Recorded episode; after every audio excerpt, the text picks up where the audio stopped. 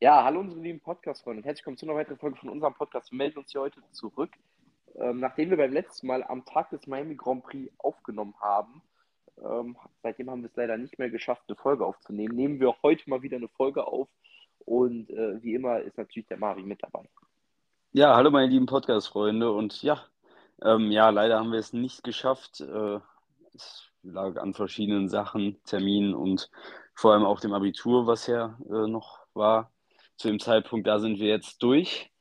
Und genau. ähm, ja, deshalb haben wir es nicht geschafft. Zudem, ja, gab es jetzt ja auch nicht so viel zu besprechen. Ähm, und alles das, was liegen geblieben ist, arbeiten wir natürlich heute auf. Und ähm, ja, ähm, aber zunächst sprechen wir erstmal über die vergangenen zwei Wochen. Wie war es denn bei dir? Ja, eigentlich äh, ganz gut. Äh, wir hatten ja, wie du es angesprochen hast, äh, unsere letzte Abi-Prüfung. Das war ja diesmal eine mündliche Prüfung. Die lief bei mir eigentlich ganz gut. Also ich habe in äh, Religion meine mündliche Prüfung abgelegt und habe dort eine 3 Plus. Damit bin ich mehr als zufrieden eigentlich. Also ähm, ich hatte gehofft, irgendwas im Dreierbereich zu haben, dann sogar eine 3 Plus mit jetzt insgesamt schon 45 Punkten habe ich fast schon die Hälfte der Punkte, die man benötigt für, für das Abitur, um es zu bestehen. Damit bin ich ja sehr zufrieden sonst ähm, natürlich Champions League verfolgt. Äh, das Miami-Rennen hatten wir zusammen geguckt. Und sonst, ähm, ja, ähm, arbeiten gewesen viel. Ich war auch noch mit meinem Vater im Stadion. Das hatte ich, glaube ich, auch schon letzte Folge irgendwie angekündigt. Da war der VfL Osnabrück noch erfolgreich in, in Paderborn gegen Ferl mit einem 1-0-Sieg. Jetzt am Wochenende haben sie ja leider Punkte liegen lassen und sind jetzt ein bisschen damit daherhecheln im, im äh, Aufstiegsrennen. Und sonst, ja, ähm, habe heute tatsächlich äh, meinen ersten Besuch im Fitnessstudio abgelegt, ähm, habe eine Einweisung bekommen und so weiter, damit ich mal ein bisschen, äh, ja, mein, mein Bäuchlein wieder abtrainiere und äh, Muskeln aufbaue, weil ja, seitdem ich mit dem Fußball vor knapp zwei Jahren aufgehört habe, habe ich jetzt nicht mehr so viel Sport gemacht. Ich habe natürlich ab und zu immer noch ein paar Workouts gemacht, aber das halt nicht, äh, habe da keine richtige Routine reinbekommen und das äh, versuche ich jetzt zu ändern, indem ich ins äh, Fitnessstudio gehe. Du machst ja immer noch weiter äh, Sport bei dir mit dem, mit dem Handballtraining und mit den Spielen und so weiter. Deswegen machst du ja Sport. Ich war jetzt fast zwei Jahre lang nirgendwo angemeldet. Deswegen muss ich jetzt mal langsam wieder, wieder da reinkommen. Und sonst, ja, ich habe momentan sturmfreie Bude. Äh, meine Eltern sind für ein paar Tage unterwegs ähm, und äh, bin ja jetzt ein paar Tage alleine. Gestern mit ein paar Leuten hier einen entspannten Abend gemacht. Ähm, alles aber soweit auch entspannt gewesen, cool gewesen. Ein bisschen aufs Abitur, sage ich mal, gefeiert, weil wir jetzt ja alle mit unseren Prüfungen durch waren. Also es waren eigentlich hauptsächlich Leute aus unserer gemeinsamen Stufe da. Mit denen hatten wir einen entspannten Abend. Und äh, ja, war, waren eigentlich sehr, sehr coole letzten zwei Wochen, vor allem jetzt halt seit äh, Montag, wir nehmen gerade am Freitag auf, seit Montag ist es halt wirklich ultra entspannt, weil wir halt eigentlich gar nichts zu tun haben. Also wir gehen natürlich beide arbeiten, aber äh, wir haben jetzt keine äh, Sachen mehr, wofür wir lernen müssen. Also wir sind jetzt echt frei eigentlich und äh, ja, die Zeit versuche ich jetzt auch noch so gut wie es geht auszunutzen. Ja, auf jeden Fall. Äh, bei mir lief die mündliche Prüfung ähnlich gut. Ähm, also ich hatte eine 3 Plus in Mathematik mündlich, äh, bin ich sehr zufrieden mit. Ähm, mein, mein Ziel war es eigentlich irgendwie eine 3 Minus hinzukriegen. Also habe ich jetzt sogar zwei Noten besser als mein vorausgeblicktes Ziel war. Ähm, das ist natürlich sehr wichtig und ähm, ja, jetzt ist eigentlich ganz entspannt. Also das war so mein einziges richtiges Sorgenfach äh, und also was heißt richtiges Sorgenfach, aber das Fach, wo ich so befürchtet habe, dass da vielleicht eine 4 bei rumkommen könnte, aber ähm, ja, das ist zum Glück nicht geworden und ähm, ja, bin ich mal gespannt, wie die anderen Fächer waren. Ähm, Jedenfalls ist so eine starke Verschlechterung des Schnitts, den ich äh, vorher hatte, äh, jetzt eigentlich ausgeschlossen. Also zumindest eine so starke, dass ich mein Abi nicht mehr, also dass ich damit nicht zufrieden gewesen wäre. Ähm, das ist jetzt ausgeschlossen, weil ich meine, ich glaube, wenn ich in allem eine 4 geschrieben hätte, hätte ich einen 2,7er Schnitt gehabt. Das ist jetzt schon dadurch ausgeschlossen, selbst wenn ich jetzt in allen drei anderen Fächern äh, auch eine 4 habe. Also ich habe mindestens jetzt, glaube ich, einen 2,4er Schnitt. Von daher äh, ja, ist, bin ich damit sehr zufrieden und mal gucken, was es dann am Ende genau wird. Und ja, ansonsten war es auch sehr entspannt äh, in den letzten zwei Wochen. Ähm, ich weiß gar nicht, stadiontechnisch. Äh, ich glaube, Leverkusen war noch vor unserer Aufnahme. Ja. Ähm, und äh, ja, dann war ich beim letzten Heimspiel gegen Hertha, mein letztes Heimspiel für diese Saison, weil ich gegen München leider nicht, äh, weil ich da im Urlaub bin und leider nicht hingehen kann. Ähm, da fängt jetzt übrigens auch der Kampf an. Ich muss auf jeden Fall noch für dich kämpfen, da irgendwie eine Karte zu holen. ähm, das Ding ist, das geht immer so, ja, keine Ahnung, so ein paar Tage vorher ganz gut, weil dann immer so Rückläufer kommen und ein einzelnes Ticket dazu bekommen, kriegt man irgendwie hin. Ähm, auch wenn es mit sehr viel Dings verbunden ist, aber das, da, da versuche ich alles, vor allem wenn Bayern dort Meister werden kann, muss das natürlich. Ich weiß gar nicht, ja. wie läuft das eigentlich? Wenn jetzt, wie sind die Spiele gelegt an diesem Wochenende? Das frage ich mich gerade, wo ich das gerade sage. Weil, ähm, Bayern spielt morgen Abend gegen, zu Hause gegen Leipzig. Ja, je, nee, dann geht's nicht, dann geht's nicht. Weil ich habe nämlich gerade so in meinem Kopf im, beim Reden überlegt, was wäre, wenn Bayern gewinnen würde an diesem Wochenende und, ähm, und äh, Dortmund verlieren würde. Aber das geht ja nicht, wenn Dortmund eh später spielt, weil äh, ja, dann findet die Meisterschalenübergabe, sollten sie Bayern am Ende machen, in Köln statt. Ja. Und äh, das wäre natürlich vor allem für dich, also es wäre generell cool zu sehen, das ärgert mich auch, das nicht zu sehen, aber ähm, ja, als Bayern-Fan wäre es natürlich sehr cool zu sehen. Ähm, natürlich wäre es auf der anderen Seite auch sehr blöd zu sehen, wenn da irgendwas schieflaufen sollte. Ja, ähm, da mache ich mir nämlich eher äh, Gedanken drum, um ehrlich zu sein, äh, wäre natürlich äh, das Worst-Case-Szenario, aber ich meine, es wäre dann halt umso schöner, diese Meisterschalenübergabe mitzuerleben, weil es halt die vielleicht wichtigste Meisterschaft der letzten Jahre war, weil sie halt so hart umkämpft ist. Oder ich würde nicht sagen wichtigste, aber sicherlich die umkämpfteste Meisterschaft der letzten ja, zehn Jahre. Ja, wobei, also können wir ja gleich noch drüber reden, aber wobei, so wenn man sich die Saison anguckt, glaube ich schon, dass das einer der wichtigsten Meisterschaften des FC Bayern ist. Denn äh, wenn sie die Meisterschaft dieses Jahr nicht holen, dann gibt es dieses Jahr für den FC Bayern keinen einzigen Titel und das wäre schon ja eine der schlechtesten Saisons der letzten äh, langen, langen Jahre äh, ohne Titel den FC Bayern. Das gab es lang nicht mehr. Und ähm, ja, mal sehen. Jedenfalls äh, war Hertha mein letztes Heimspiel. Da hat man noch richtig was geboten bekommen. Zufällig hat sich noch ergeben, dass ich äh, morgen äh, nach Bremen fahren werde, auswärts, äh, ins Weserstadion. Freue ich mich auch sehr drauf. Äh, ein cooles Ist zu Stadion. empfehlen, kann ich sagen. Also ist ein sehr cooles Stadion. Bin ich sehr gespannt, wie das wird. Und ähm, ja, ansonsten äh, ja auch Arbeit und so. Und das war es dann eigentlich schon. Ich würde sagen, dann fangen wir mal mit dem unspektakulären, glaube ich, von unseren beiden Themenspektren an. Und das ist ja tatsächlich die Formel 1. Ähm, muss man sagen, jetzt in den vergangenen Tagen. Also ich muss sagen, der Miami Grand Prix hat mich gar nicht von Socken geholt. Also ähm, ja, für dich war es ja dann nochmal sogar eine andere Geschichte, der Miami Grand Prix.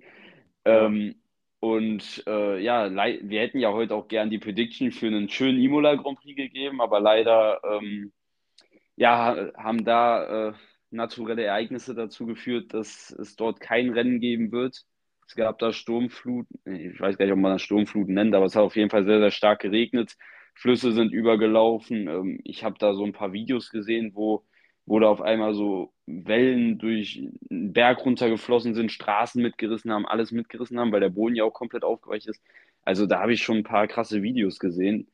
Ähm, was ich auch gesehen habe, ist Yuki Tsunoda, der da in der Stadt ja. äh, geholfen hat beim Aufräumen.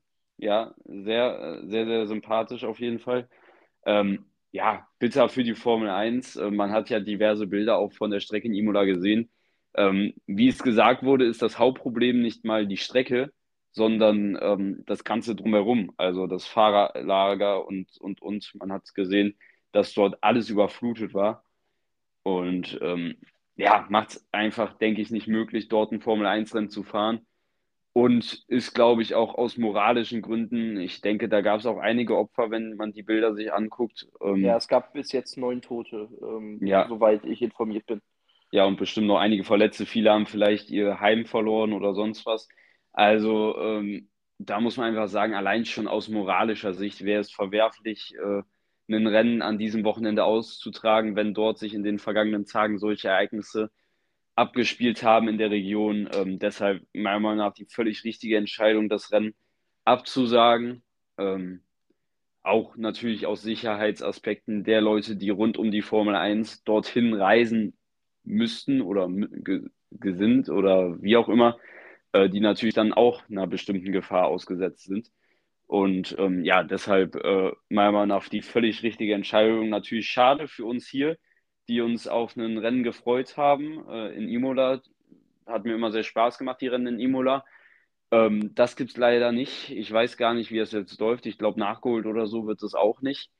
Ähm, ist dann vermutlich das zweite Rennen, was äh, aus dem Rennkalender sozusagen ja gestrichen wird, ähm, neben äh, China, was ja schon vor der Saison aus äh, diversen Gründen ähm, gestrichen wurde, also jetzt auch Imola. Und ähm, ja, sind dann natürlich zwei Rennen weniger, ähm, werden wahrscheinlich der eine oder andere Fahrer vielleicht sogar befürworten. Ähm, für die Zuschauer natürlich schade, aber. Ähm, aber es ja. gab da jetzt schon, es wurde jetzt bekannt gegeben von der Strecke in Imola, dass ähm, die Leute entweder ihr Geld zurückbekommen oder dass die Tickets ihre und auch dass die Tickets ihre Gültigkeit für 2024 behalten. Also das finde ich äh, sehr cool, dass es deutlich besser mhm. geregelt worden als äh, damals 2021 in Spa.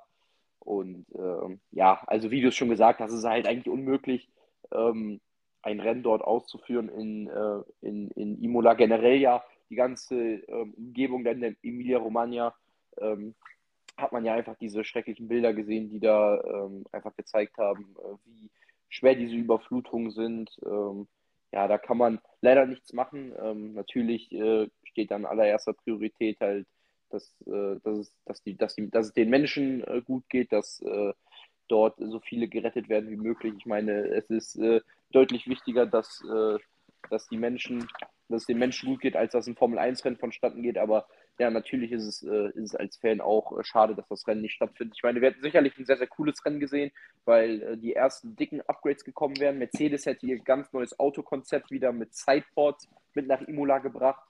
Ähm, Ferrari und Aston Martin hätten auch dicke Upgrades gebracht. Bei Ferrari auf jeden Fall die ähm, hintere Radaufhängung wäre ähm, eine neue geworden. Und bei Aston Martin weiß ich nicht ganz genau, was sie gebracht hätten, aber ich hatte gehört, dass dort auch die ersten Upgrades gekommen wären.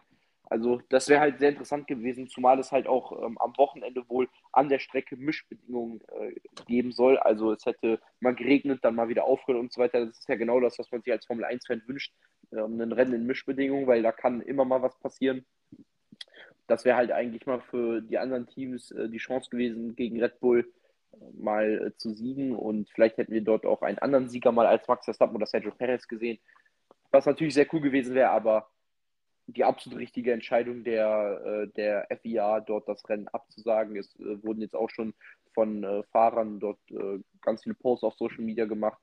auch Ferrari hat schon eine Million Euro an die Opfer dort gespendet, an eine Organisation. Die ganzen Fahrer unterstützen diese Organisation. Yuki Tsunoda, wie du angesprochen hast, das ist in Faenza, dort wo der Hauptsitz von Alpha Tauri ist, am Helfen gewesen. Also auch sehr, sehr coole Aktion von ihm. Er hat das nicht mal großartig gepostet. Er wurde oder es wurde gepostet, wie er das gemacht hat. Also finde ich äh, sehr, sehr sympathisch von ihm. Und ähm, ja, das wäre es sozusagen zum, äh, zum Imola Grand Prix wegen den, äh, eine Sache noch äh, wegen dem Rennen. Es ist wohl so, dass äh, wahrscheinlich kein Ersatztermin gefunden wird aufgrund des eng getakteten Zeitplans der Formel 1. Wir haben jetzt ja gefühlt bis auf in der Sommerpause wirklich fast jedes Wochenende ein Rennen. Also wir haben jetzt noch, das, wie viele Rennen haben wir jetzt? Wir haben, glaube ich, vier oder fünf Rennen und es sind noch 17 bis zum November und wir sind jetzt schon Mitte, Ende Mai. Also das ist alles so eng getaktet, es finden so viele Rennen statt in den nächsten Wochen. Die Sommerpause ist auch sehr kurz und jetzt eigentlich bis Ende Juli haben wir fast immer Rennen. Ähm, dadurch, dass wir halt auch Rennen wie Spa zum Beispiel vor der Sommerpause haben, sind so viele Rennen. Und ähm, deswegen wird es sehr, sehr schwer, glaube ich, dort das Rennen noch irgendwie dieses Jahr unterzubringen. Und äh, wohl die, die wahrscheinlichste Variante ist, dass man den Grand Prix 2026 sozusagen nachholt. Imola hat ja einen Vertrag für 2025 und dann soll, ähm, der Vertrag ist noch nicht verlängert worden, aber äh, falls er nicht verlängert werden sollte oder was auch immer, das Rennen soll dann auf jeden Fall 2026 für 2023 äh, nachgeholt werden. Und äh, das ist jetzt so mein Stand. Man hat noch nichts Offizielles, aber das wird wohl als wahrscheinlichste Option gehabt.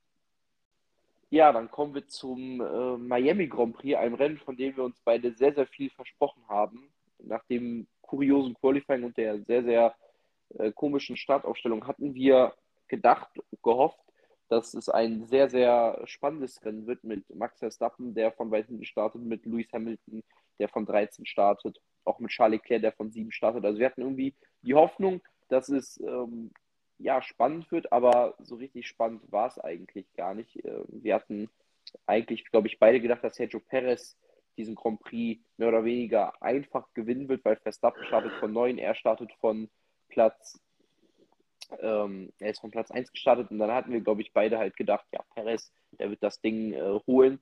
Aber dem war nicht so. Äh, Max Verstappen hat eine sehr, sehr starke Leistung gezeigt. Er hat seinen dritten Sieg geholt, seinen zweiten in Miami. Ähm, ist damit alleiniger Sieger dieser Strecke bis weiteren. Und äh, ja, das Rennen war eigentlich nicht sehr interessant, muss man einfach sagen. Verstappen war kaum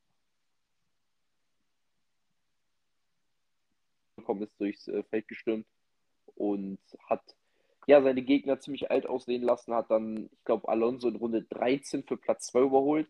Und Sergio Perez konnte sich halt nicht so ganz absetzen. Er hatte die Medium-Reifen drauf, Max Verstappen hatte die harten Reifen drauf.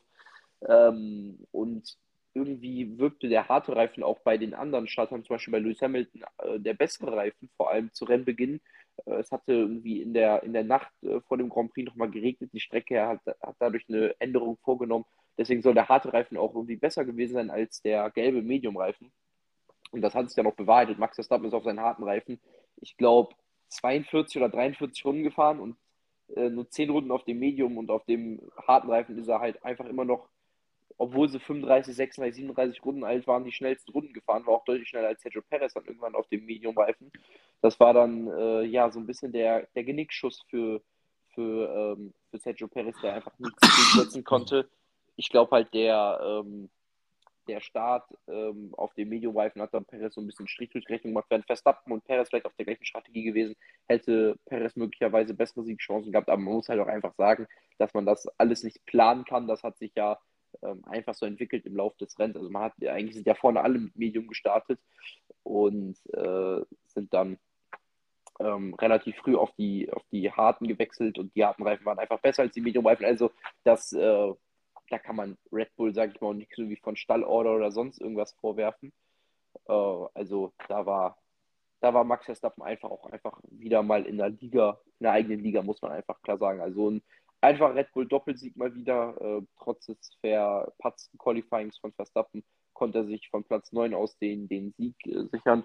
Also die Dominanz von Red Bull erinnert jetzt halt wirklich auch schon, ich glaube, das kann man sagen, an die Mercedes-Dominanz. Man hat einfach irgendwie gar nicht mehr so die Hoffnung, dass, dass jemand anderes äh, die Rennen gewinnt. Ich meine, letztes Jahr hatten wir, äh, oder war Red Bull ja in der zweiten Saisonhälfte auch enorm dominant, aber man hatte trotzdem irgendwie immer mal das Gefühl, dass Ferrari oder Mercedes Rennen gewinnen können und auch äh, Red Bull schlagen können, weil sie nicht so unschlagbar wirkten, hatten auch immer mal wieder Zuverlässigkeitsprobleme. Das ist ja dieses Jahr eigentlich fast gar nicht der Fall. Also bei denen läuft wirklich alles perfekt. Natürlich läuft man Qualifying nicht ganz gut wie Verstappen in Jeddah oder jetzt in Miami oder, oder Paris in Melbourne, aber im Rennen läuft es bei ihnen immer perfekt. Perfekte Strategie, perfekte Boxenstopps. Also es läuft einfach sehr, sehr gut bei Red Bull, zu dem Max Verstappen momentan ja, auf dem Höhepunkt seines, seines, äh, seiner Karriere, muss man einfach sagen. Er hat mit Abstand das beste Auto. Er ist auch, kann man glaube ich auch so sagen, der beste Fahrer am Feld.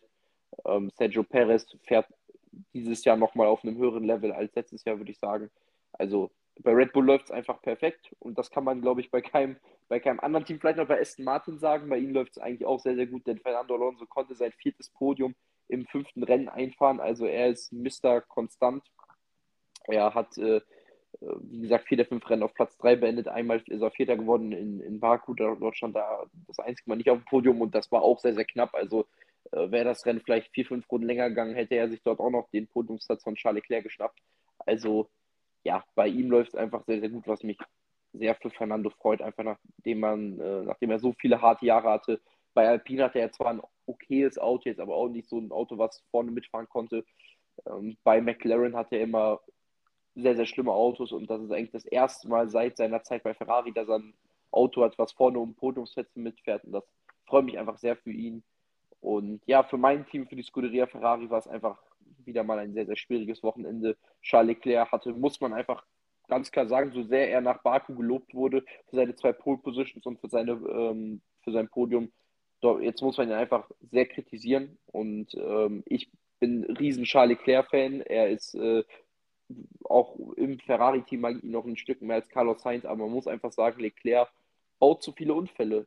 Ähm, er hat jetzt dieses Jahr, ähm, ich lasse mal Australien ein bisschen ausgeklammert, weil es ein unglücklicher Rennunfall war, aber er hat das Auto im Qualifying schon zweimal weggeworfen, einmal für Sprint-Qualifying in, in Baku, dort hat es natürlich keine Auswirkungen gehabt, aber jetzt in Miami hat er das Auto weggeworfen, er hat im Training das Auto in die Wand gehauen, also ähm, er muss sich vielleicht ein bisschen zügeln. Äh, wir kritisieren manchmal, oder haben auch vor allem letztes Jahr Carlos Sainz oft kritisiert, dass er äh, zu langsam ist und zu wenig Risiko eingeht und zu wenig das Messer zwischen den Zähnen hat. Aber das zahlt sich dieses Jahr bei Carlos Sainz wieder aus, finde ich. Ähm, das hat sich auch schon 2021 ausgezahlt, als der Fahrer auch nicht auf so einem hohen Niveau war, dass er irgendwie geduldiger wirkt und ähm, einfach seine, seine Punkte mit nach Hause nimmt. Das muss man einfach sagen. Carlos Sainz, auch wenn er mal kein gutes Rennen hat oder kein gutes Rennwochenende wie Baku hat, er nimmt dann seinen vierten, fünften Platz mit, holt zehn Punkte und, und gut ist. Und er liefert einfach in der, liefert konstant Top 5 Platzierung, Top 6 Platzierung, während Leclerc halt immer mal wieder Highlights hat, wie diese Pole in Baku, aber halt zwischendrin halt auch wieder solche Crashs wie in Miami und das darf ihm einfach nicht passieren. Ähm, natürlich ist es kein Geheimnis, dass Ferrari dieses Jahr nicht um die WM mitkämpft und dass dieses Jahr nicht so große Auswirkungen hat, wie es letztes Jahr gehabt hätte.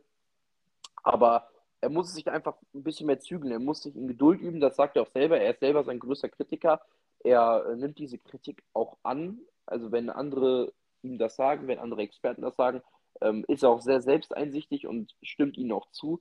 Allerdings ändert er das einfach nicht. Also es war 2021 ja, sage ich mal, ein paar Mal so, dass er halt ja dieses, diese, diese, diese Highlights haben wollte und immer mal wieder unfassbare Rennen gezeigt hat. Aber dann, auch wie in Monaco 2021, dann die Poles war, aber das Auto crasht oder halt, ja, wie dieses Jahr in Miami auch, ähm, das Auto einfach, obwohl er eine sehr, sehr gute Chance hatte, in die erste Reihe reinzufahren, das Auto wegwirft. Und das darf so einem Topfahrer nicht passieren, wenn er, äh, wenn er konstant äh, auf einem Top-Level performen will. Bei Max Verstappen war es, war es äh, auch mal so, dass er so eine Zeit hatte, wo er immer sehr, sehr ungeduldig war und viele Crashs gebaut hat. Bei Lewis Hamilton war es teilweise auch so. Ähm, also es ist immer noch ein Weg des Lernens, aber bei Leclerc ist halt mittlerweile der Fall, er ist halt auch, er ist immer noch jung, er ist immer noch 25 aber wenn er halt wirklich ein Teamleader sein will bei Ferrari ähm, und das Team zurück zum Erfolg bringen will, dann darf er halt solche unnötigen Unfälle nicht, nicht jedes Rennwochenende haben. Er hat sie ja nicht jedes Rennwochenende, aber er hat sie zu oft drin und Max Verstappen hat sie nicht drin, George Russell hat sie eigentlich kaum drin, Lewis Hamilton hat sie kaum drin, Carlos Sainz hat sie kaum drin, Sergio Perez hat sie kaum drin. Er ist eigentlich der einzige der Topfahrer, der dieses Jahr echt es oft mal übertreibt. Und wie gesagt, so sehr ich Charles Leclerc mag und ich bin wirklich ein riesen, riesen Charles Leclerc-Fan. Also, ähm, wenn man Marvin fragt, äh, ich laber auch oft mal irgendwelche Leute einfach an äh, in, auf Partys und so weiter und sage, Charles Leclerc ist der geilste Typ, so nach dem Motto. Ähm, aber ja, man muss ihn kritisieren dafür. Also, äh, man kann ihn nicht nur immer loben für seine Highlights und für seine Pole Positions und äh, unglaubliche Fahrt, man muss ihn auch kritisieren, wenn er halt solche, solche dämlichen Unfälle baut wie in Miami. Ja, definitiv. Also ähm, Charlie Leclerc hat viele Sachen, die er richtig gut kann, aber er hat halt auch noch den einen oder anderen Manko, wo er dran arbeiten muss. Und das hat man auch schon letztes Jahr in dem einen oder anderen Fall gesehen und auch schon vorher. Aber ähm, ja, man, es wird auch jetzt nochmal klar und ähm, ja, das in Miami jetzt, das war für ihn ein Wochenende zum Vergessen. Also nach diesem Crash dann im Rennen völlig in einer anderen Welt unterwegs gewesen, aber nicht in einer anderen Welt, äh, die nah an der war von Max Verstappen, sondern eher in einer Welt, die eher in Richtung ähm, Latifi ging. Ähm, also, so also auch im Rennen, auch im Rennen, er hat ja gar keine Rennpace gehabt, der das ganze Rennen hinterher ja, ja. Ja, ähm, also wirklich sehr, sehr schwaches Rennwochenende insgesamt von Charles Leclerc und sehr bitter. Und ähm, ja, du hast es schon angesprochen, ich sage es auch nochmal, Max Verstappen mit einer einwandfreien Leistung. Also muss man einfach so sagen. Und ähm, da kann man diesmal auch nicht sagen, Stallorder oder sonst was. Damit konnte vor dem Rennen keiner rechnen, dass die Harten zum Anfang des Rennens so viel besser performen als die Mediums. Und das war nicht nur bei Red Bull so, das war überall zu sehen, dass die Harten insgesamt deutlich besser performt haben als die Mediums. Und ähm, das konnte man vorher nicht wissen. Das ist völlig normal, dass man in der Position von Max Verstappen sagt, man zieht die Harten drauf, einen härteren Satz als die Autos vor einem, weil man halt äh, ja durch diesen früheren Boxenstops äh, einigen Überholmanövern, die man hätte machen müssen, um nach vorne zu kommen, aus dem Weg gehen möchte. Das ist ein ganz normaler Schachzug. Aber dass das dann so auch auf Perez klappt, damit hat, glaube ich, keiner bei Red Bull gerechnet. Und ähm, ja, muss man einfach sagen, war natürlich zum einen auch ein Stück weit Glück, dass es so, dass Max Verstappens Strategie so perfekt war. Und auf der anderen Seite war es auch einfach wieder Masterclass von Max Verstappen, wie er gefahren ist, wie er das gemacht hat. Auch fair von Perez, wie er da einfach auch anerkennt, heute habe ich keine Chance, ich hatte die schlechtere Strategie. Und das war es am Ende auch. Also ich würde das jetzt mal nicht nur so zu 100% auf die Pace münzen, äh, weil Max Verstappen und Sergio Perez halt auf ganz unterschiedlichen Strategien unterwegs waren. Und ähm, Perez immer die Reifen hatten, wenn sie eher die schlechteren Reifen hatten. Also er hatte die Mediums drauf, wo die harten insgesamt besser waren. Und dann hatte er die harten drauf, als die Mediums dann besser waren. Also ähm, ja, lief für ihn einfach schlecht. Und ähm, deshalb würde ich da auch nicht über Sergio Perez urteilen. Er konnte da gar nichts machen. Er hatte einfach die schlechtere Strategie. Und Max Verstappen hat es einfach perfekt in die Karten gespielt. Und dann kommt da halt einfach auch die Klasse zu, die Max Verstappen hat. Und somit kam es dann zu diesem Endergebnis. Äh, sehr verdienter Sieg für Max Verstappen. Ähm, natürlich nicht das, worauf wir gehofft haben und was wir hier vor dem Rennen angesprochen haben, aber ja, nichtsdestotrotz ähm, muss man das anerkennen, war einfach eine starke Leistung und dann bin ich gespannt. Die Emilia Romagna fängt, fällt ja weg, was immer ein starker Boden, ein starkes Pflaster eigentlich für Max Verstappen war. Ähm, vielleicht so gut für Perez. Als nächstes kommt Monaco und ähm, da kann Sergio äh, wieder seine äh, Stadtkünste zeigen auch wenn es ja. schwer wird. Aber ähm, da bin ich gespannt, was er dort rausreißen kann. Darüber werden wir aber, denke ich, wenn du nichts hinzuzufügen hast, über das Monaco-Rennen werden wir nächste Woche natürlich nochmal genauer reden. Ja. Da, da kommt genau. noch eine Folge mit der Prediction.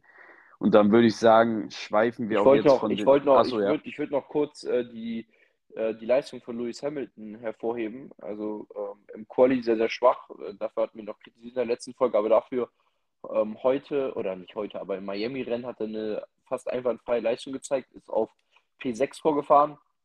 Also eine ja, super Leistung vom, äh, vom siebenfachen Weltmeister. George Russell ähm, Vierter geworden, ähm, auf dem, auch mit einem ordentlichen Ergebnis. Also nachdem es im Qualifying alles andere als gut für Mercedes aussah, fahren sie jetzt am, äh, am Wochenende echt stabil unterwegs. Ähm, ja, Nico Hülkenberg konnte leider keine, keine Punkte einsammeln. Äh, sehr, sehr schade für ihn, aber ja, da, da macht man, äh, da macht man nichts. Kevin Magnussen, wie ich eben schon angesprochen hatte, hat sich eigentlich das ganze Rennen über ein Duell mit Charles Leclerc geliefert. Leclerc konnte ihn einfach nicht überholen, das ganze Rennen über, aber dann halt nach dem, ähm, nachdem äh, Leclerc Magnussen überholt hat, ich glaube, da wurde er noch ein bisschen zurückgereicht. Ich glaube, ich, glaube, am Ende wurde er Zehnter. Ähm, konnte aber einen Punkt für, für Haas beim Heimrennen in Miami äh, holen, was für die Amerikaner sicherlich ähm, ganz, äh, ganz gut ist. Dann gab es in den letzten Tagen so ein paar Gerüchte um Nick de Vries, dass er angeblich schon seinen Platz verlieren soll und ähm, Liam Lawson, Daniel Ricciardo oder ähm, Iwasu, glaube ich, heißt er, ähm, Kandidaten sind für die, ähm, für die Nachfolge. Dem Ganzen schenke ich aber noch keinen großartigen Glauben. Also Dr. Marco hat schon gesagt, er gibt ihm schon mal die gelbe Karte, weil bis jetzt hat er bis auf Crash nicht ganz so viel geleistet, muss man auch einfach ganz klar sagen. Man hat, glaube ich, sich deutlich mehr von Nick de Vries auf. Aber äh, ich finde es definitiv das falsche Zeichen, ihn jetzt schon zur Sommerpause wie rauszuwerfen. Ich meine, er fährt halt auch einfach in einem, in einem schlechten Auto, muss man ganz klar sagen. Und ähm, ja, muss man, muss man mal abwarten, was das so gibt. Ähm, generell hatte mich das so ein bisschen gewundert, dass der Wechsel De Vries zu Alpha Tauri kommt, weil De Vries halt eigentlich immer Mercedes Junior war und plötzlich ähm, war er, äh, geht er in ein Red Bull Junioren Team, obwohl er halt auch schon 28 ist. Das hatte mich so ein bisschen gewundert, aber ja. Ja, äh, muss, man, muss man sehen. Äh, Alpha Tauri generell so ein bisschen, ja, finde ich aktuell die Enttäuschung. Also generell die Fahrerpaarung. Also De Vries muss sich natürlich auf die, an die Nase packen, wird eingeschult von einem Yuki Tsunoda, mit dem man Der auch echt gute Leistung bringt. Eigentlich. Ja, aber der ist echt stabil. Ja, ja, stabil, aber ich glaube, ganz zufrieden ist man mit ihm auch nicht. Also, äh, ich, ich weiß nicht, aber Alpha Tauri entwickelt sich so ein bisschen weg von dem, was sie mal in den letzten Jahren waren, finde ich. Und da waren sie deutlich auf dem steigenden Ast. Ähm, das entwickelt sich äh, jetzt ein bisschen zurück. Ähm, ja, muss man einfach mal abwarten, wie es ja bei Alpha Tauri wird. Äh, da helfen natürlich auch diese Seitenhiebe von Dr. Helmut Marko, die irgendwie immer lauter werden gegen Alpha Tauri nicht. Ähm, ja, bin ich mal gespannt, äh, wie sich das entwickelt. Und ähm, ja, dann würde ich jetzt aber ähm, zum Fußball wechseln. Und da haben wir auch einiges zu besprechen. Ich würde sagen, auch hier sprechen wir erstmal um den ja ziemlich unspektakulären Part. Und zwar die Champions League Halbfinals, äh, die wir im Vorhinein komplett vergessen haben zu thematisieren. Irgendwie haben wir beide bei der letzten Folge nicht daran gedacht. Wir waren so auf das Miami-Rennen fokussiert und auf den Kampf in der Liga, dass wir nicht daran gedacht haben, ähm, dass ja auch die Champions League wieder ansteht. Mir war es auch gar nicht so bewusst. Mir ist es auch erst, glaube ich, einen Tag später oder so aufgefallen, dass unter der Woche schon wieder Champions League ist. Ich hatte irgendwie im Kopf, dass es erst darauf die Woche ist. Und ähm, ja, da ging es meiner Meinung nach, wir haben es ja schon thematisiert, äh, ähnlich unspektakulär zu als in der bisherigen Champions League-Saison. Also, ähm, ja, das unspektakulärere von beiden war definitiv das äh, italienische Mailand-Duell, das Derby, ähm, wo sich viele eine hitzige Partie erhofft haben. Ähm, davon war meiner Meinung nach überhaupt nicht zu sehen. Also, ich habe das Rückspiel nicht gesehen. Das Rückspiel soll anscheinend noch schlimmer gewesen sein. Ähm, aber schon das Hinspiel fand ich sehr, sehr enttäuschend. Also es stand nach 10 Minuten 2-0 für Inter und das war es dann. Also ähm, ja, also das Rückspiel war auch, also ähm, AC hat am Anfang des Spiels äh, ein bisschen Druck gemacht, hatte ein, zwei echt ganz ordentliche Chancen, aber danach kam absolut nichts. Also das war wirklich ganz schwere Kost. Also ähm, das war wirklich das schlechteste Champions League Halbfinalspiel, was ich glaube ich je gesehen habe. Es war echt langweilig und es war halt wirklich zehn Sekunden hatte Inter einen Ball, Ballverlust, AC Ball, zehn Sekunden hat AC Ball, Ballverlust, Inter wieder und so weiter und so weiter. Also es waren so unfassbar viele Ballverluste im Mittelfeld. Es gab halt auch kaum richtige Chancen. Und dann halt nach dem 1-0 durch Lautaro Martinez, ja, war der Kuchen dann gegessen und äh, Inter steht jetzt zum ersten Mal seit 2010 im Champions League-Finale. Damals konnten sie den FC Bayern bezwingen mit, äh, mit Toren von Diego Milito. Da kann ich mich noch sehr gut dran erinnern. Ähm, das war äh, ja das, der, der, das erste Trauma, so ein bisschen, was ich glaube ich als Bayern-Fan live miterlebt habe. Während ich hier gerade übrigens, äh, äh, spreche mal kurz an, hier äh, nebenbei auf meinem Fernseher den Sky Sport F1-Kanal laufen habe und dort läuft gerade wenn eigentlich das Imola-Wochenende gewesen wäre. Das Rennen von Imola 2006, ähm, Fun Fact, das war das Rennen, an dem Michael Schumacher den Pole-Rekord von Ayrton Senna damals eingestellt hat, aber das so nebenbei, äh, jetzt kannst du noch äh. Ja, also das schon mal unspektakulär und dann kam es, war das zweite äh, Halbfinale, wo wir uns ja eigentlich viel davon erhofft hatten. City gegen Real, auch hier habe ich das Rückspiel nicht gesehen, ähm, aber äh, auch hier muss man sagen, war es am Ende nicht wirklich das, was es von den Namen her gehalten hat. Also ich muss tatsächlich sagen, real enttäuschend. Im Rückspiel soll es ein Totalausfall gewesen sein. Ja. Ähm, Im Hinspiel war es aus meiner Sicht äh, recht glücklich, dass Real aus dem Nichts ein Tor gemacht hat. Das hat das Spiel deutlich verändert. Ansonsten hätte Real, glaube ich, auch schon im Hinspiel eine Packung bekommen äh, weil auch dort war City eigentlich pausenlos am Drücker und hatte halt die einzige Außer Chancen. mal eine Zeit in der zweiten Halbzeit mal so ein bisschen so 50 Ja, aber da lagen halt sie ja dann schon 1 hinten. Ja, ja, ja aber war, das meine ich ja. Das, das ist halt alles, also vor dem Tor war nur City war und ja. äh, dann hat er ja halt plötzlich das Tor gemacht und das, dadurch haben sie so ein bisschen Wasser über Wasser genommen und haben dann auch äh, ja in den nächsten Minuten dann recht gut gespielt und auch in der zweiten Halbzeit sehr gut gespielt und City auch ordentlich unter Druck gesetzt. Dann in dem Moment, wo es halt eher auch so aussah, als ob Real auf 2-0 erhöht, konnte City dann ausgleichen und damit waren dann irgendwie auch beide Mannschaften zufrieden, hatte man das Gefühl. Und es ging nicht mehr viel in der Partie. Und ähm, ja, im Rückspiel ist, hat City genauso angefangen wie im Hinspiel, aber hat halt einfach 4 zu 0 gewonnen. Und ähm, ja, ein deutliches Zeichen in der Champions League gesetzt. Also dieses Jahr wird schwer, City aufzuhalten. Also man hat sich immer gefreut, dass sie bisher immer gescheitert sind, ähnlich wie PSG. PSG hat es auch schon ins Finale geschafft und ist da gescheitert. Da besteht noch die klitzekleine Hoffnung. Aber das Problem ist einfach, dass im Finale kein Riese wartet. Und das muss man einfach auch so klipp und klar sagen. Also, es ist natürlich ein Champions League-Finale und es kann alles passieren.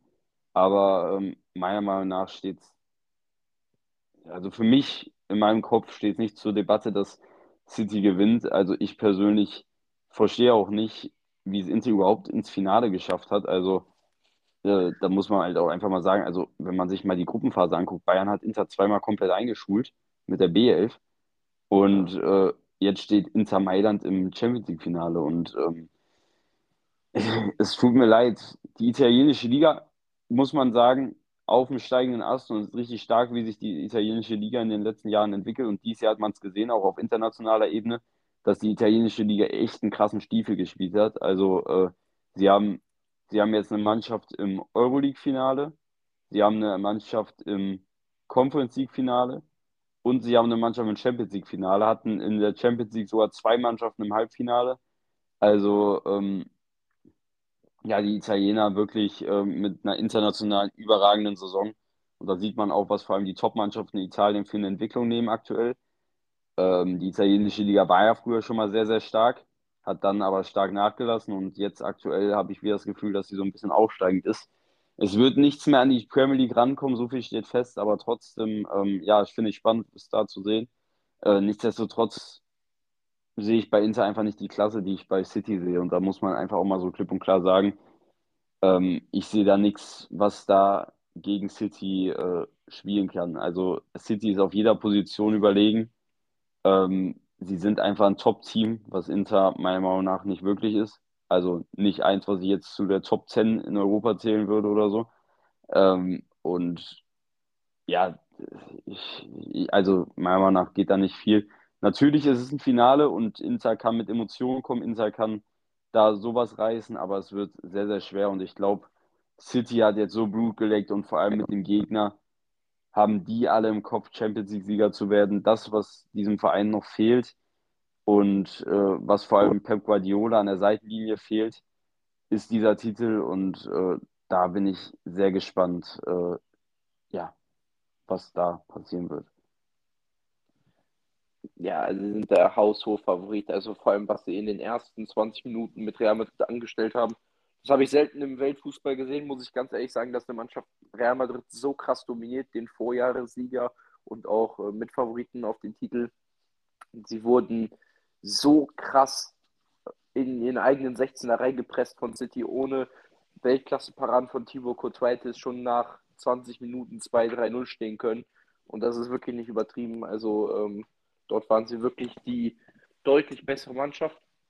Und äh, insgesamt, ja, also das habe ich halt auch im, äh, das habe ich auch schon zu meinen Freunden halt so ein bisschen gesagt. Äh, es ist halt auf der einen Seite natürlich verdient für City rein spielerisch, aber wenn man sich auch mal so, wenn man sich das mal anguckt, wenn man halt über die letzten 10, 15 Jahre jedes Jahr weit über 100 Millionen für Transfers ausgibt, dann muss es halt auch irgendwann klappen. Also wenn man halt so eine Mannschaft hat mit De Bruyne, dem meiner Meinung nach vielleicht momentan besten Mittelfeldspieler der Welt, und vielleicht auch schon, den, also für mich den besten Mittelfeldspieler der letzten vier, fünf Jahre.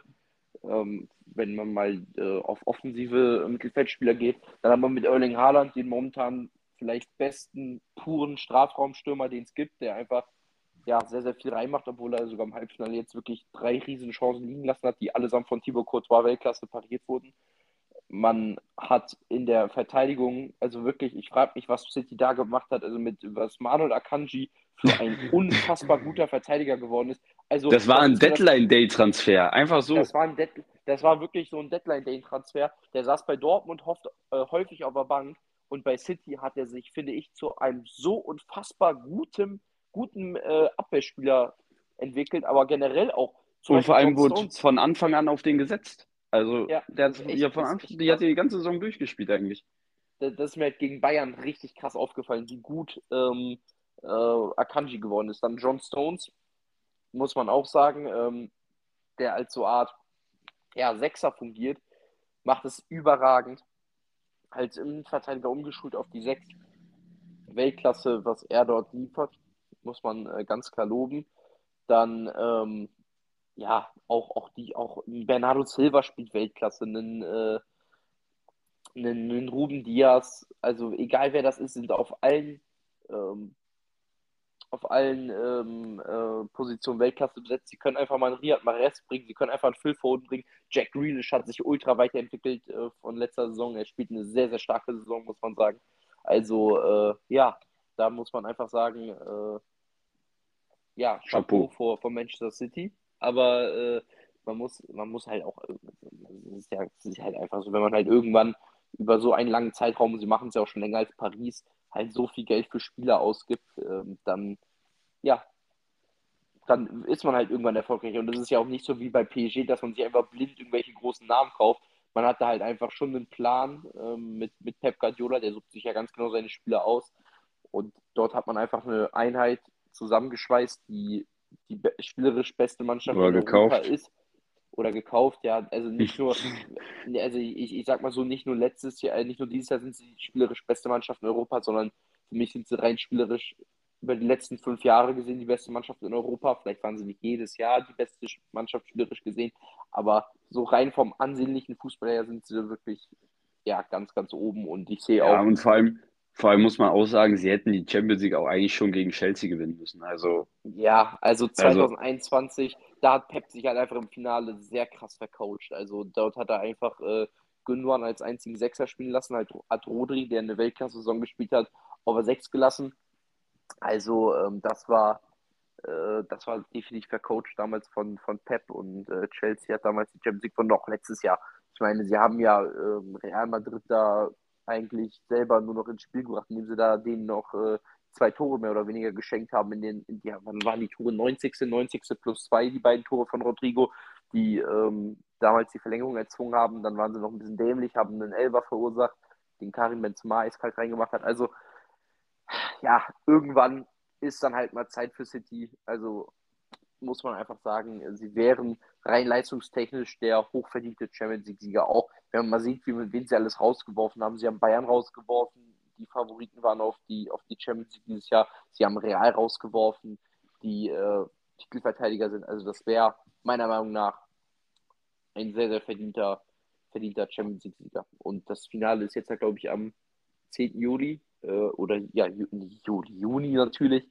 Und äh, ja, ich, ich äh, gehe mal fest davon aus, dass wir dort keine großartigen Überraschungen sehen. Ich glaube, City macht da kurz einen Prozess und wird das Ding ganz locker gewinnen. ja, gehe ich auch von aus. Und dann kommen wir zum Schluss noch zur Bundesliga, wo es deutlich spannender hergeht. Ja, wir Ähm, müssen doch, glaube ich, kurz über die Euroleague sprechen, über, über, stimmt, über Bayer ja. Leverkusen. Die, Bayer Leverkusen ähm, meinst du? habe ich ja jetzt, habe ich Bayern Leverkusen äh, gesagt? hast- ich meine, Also ich habe auf jeden Fall Bayern Leverkusen verstanden, aber alles gut. dann äh, Bayer Leverkusen, die äh, ja aus deutscher Sicht leider rausgeflogen sind. Ich weiß, du als Kölner vertrittst da vielleicht eine andere Meinung, aber äh, ja, leider sind sie rausgeflogen. Hinspiel in Rom 1-0 verloren und gestern ja, haben sie es einfach nicht hinbekommen, das eine Tor zu erzielen. Ich habe das Spiel auch eher nur mit einem halben Auge geguckt, weil wir halt hier, wir hatten zwar das Spiel hier laufen auf dem Fernseher, aber ähm, ich habe wirklich intensiv nur die letzten ja, zehn Minuten mir angeguckt. Ja, äh, schade, keine deutsche Beteiligung in einem, äh, in einem europäischen Pokalfinale, nachdem letztes Jahr Eintracht Frankfurt die deutsche Ehre so ein bisschen gerettet hat, ist das dieses Jahr äh, leider, leider anders. Leverkusen hat es nicht geschafft, Rom zu bezwingen, die einfach mit einer defensiven Meisterleistung à la José Mourinho ähm, das Ding äh, mitgenommen haben und jetzt die Chance haben, zum zweiten Mal hintereinander einen europäischen Pokal zu gewinnen. Letztes Jahr haben sie ja die Conference League gewonnen, dieses Jahr haben sie dann die Chance, die Europa League zu gewinnen. Vielleicht wird es dann ja nächstes Jahr die Champions League. Das wäre das wär eigentlich wirklich krass, wenn man sich mal so überlegt. Äh, jedes Jahr so einen Schritt gesteigert, das wäre das wäre krass, aber ich glaube, der Schritt von der Champions League, äh, von der Euroleague zur Champions League ist dann doch nochmal ein Tick größer als der von der Conference League zur, zur äh, UEFA Europa League. Und im Finale ähm, treffen sie auf den FC Sevilla, den Rekordsieger dieses äh, Wettbewerbs, die einfach, ja, die Europa League-Mannschaft schlechthin sind. Äh, fünfmal, wenn ich mich nicht vertue, haben sie schon den Pott geholt. Und äh, ja, ich freue mich auf jeden Fall auf dieses Spiel. Ähm, werde ich auch, denke ich mal, verfolgen. Und äh, ja, das, das noch zur Europa League.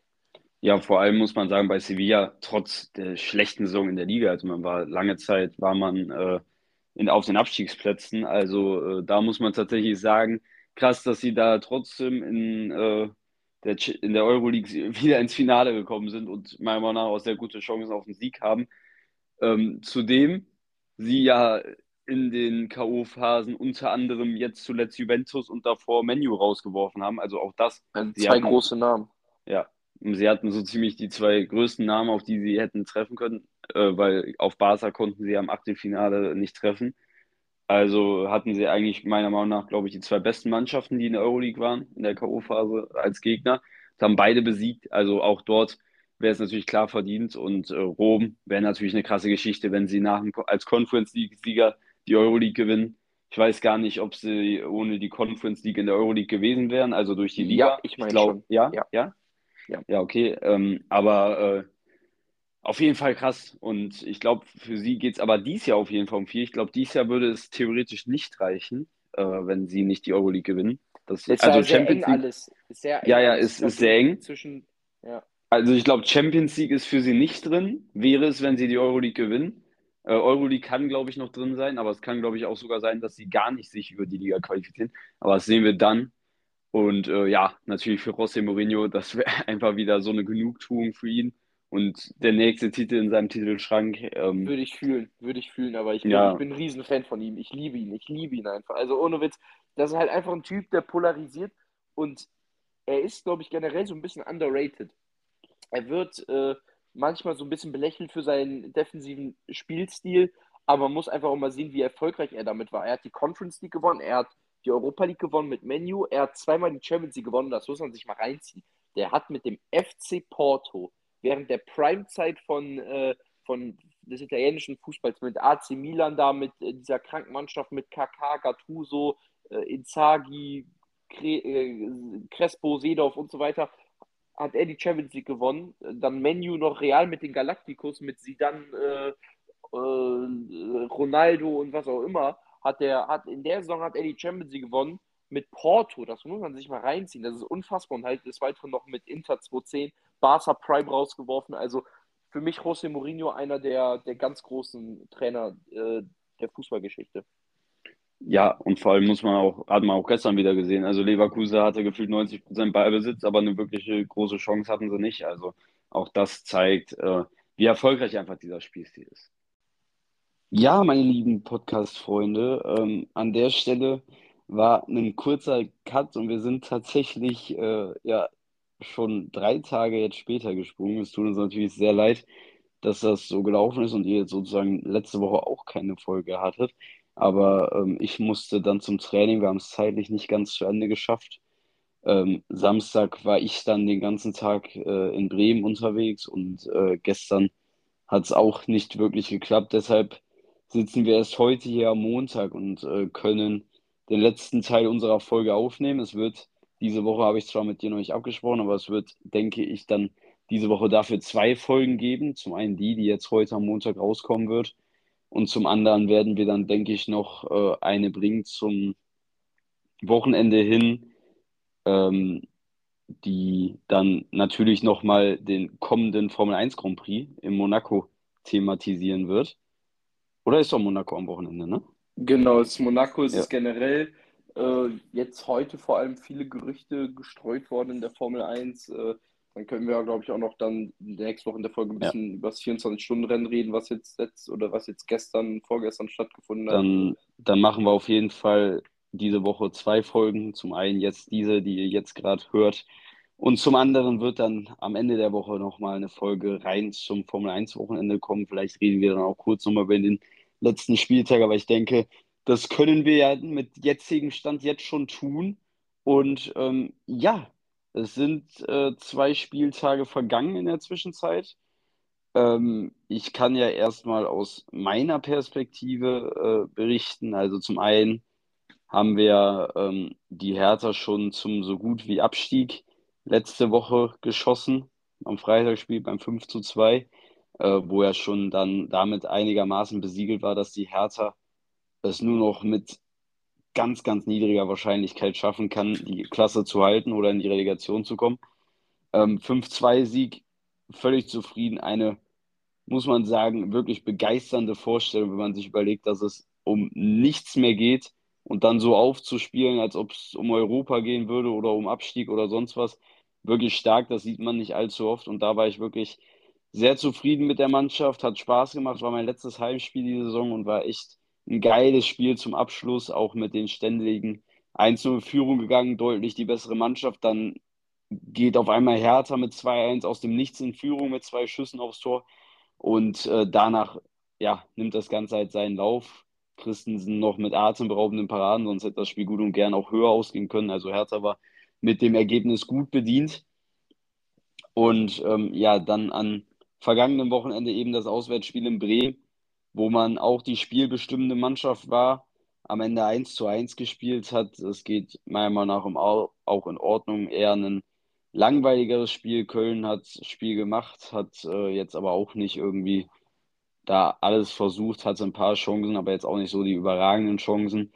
Und äh, Bremen, meiner Meinung nach, mit einem eigentlich recht schwachen Auftritt, äh, haben dann ja recht glücklich ein 1-1 erzielt. Aber insgesamt ist es dann doch verdient, weil vor allem Bremen in der zweiten Hälfte dann schon auch eine Druckphase hatten, wo sie zwei, drei gute Chancen hatten. Und äh, deshalb geht dieses zufriedene 1 zu 1 völlig in Ordnung, ist auch okay. Damit konnte Bremen dann die Klasse halten, äh, beziehungsweise festsetzen, dass sie jetzt Aufsteiger die Klasse halten, äh, haben sie auch meiner Meinung nach verdient. Also äh, jetzt zum Ende hin wurde die Saison, das Saisonergebnis dann auch ein bisschen schlechter, als man vielleicht äh, ja, zur Mitte der Saison dachte. Also Bremen war echt stark, aber jetzt zum Ende ist irgendwie die Leistung ein bisschen abgeflacht insgesamt. Und äh, man konnte die Hinrunde nicht wirklich bestätigen.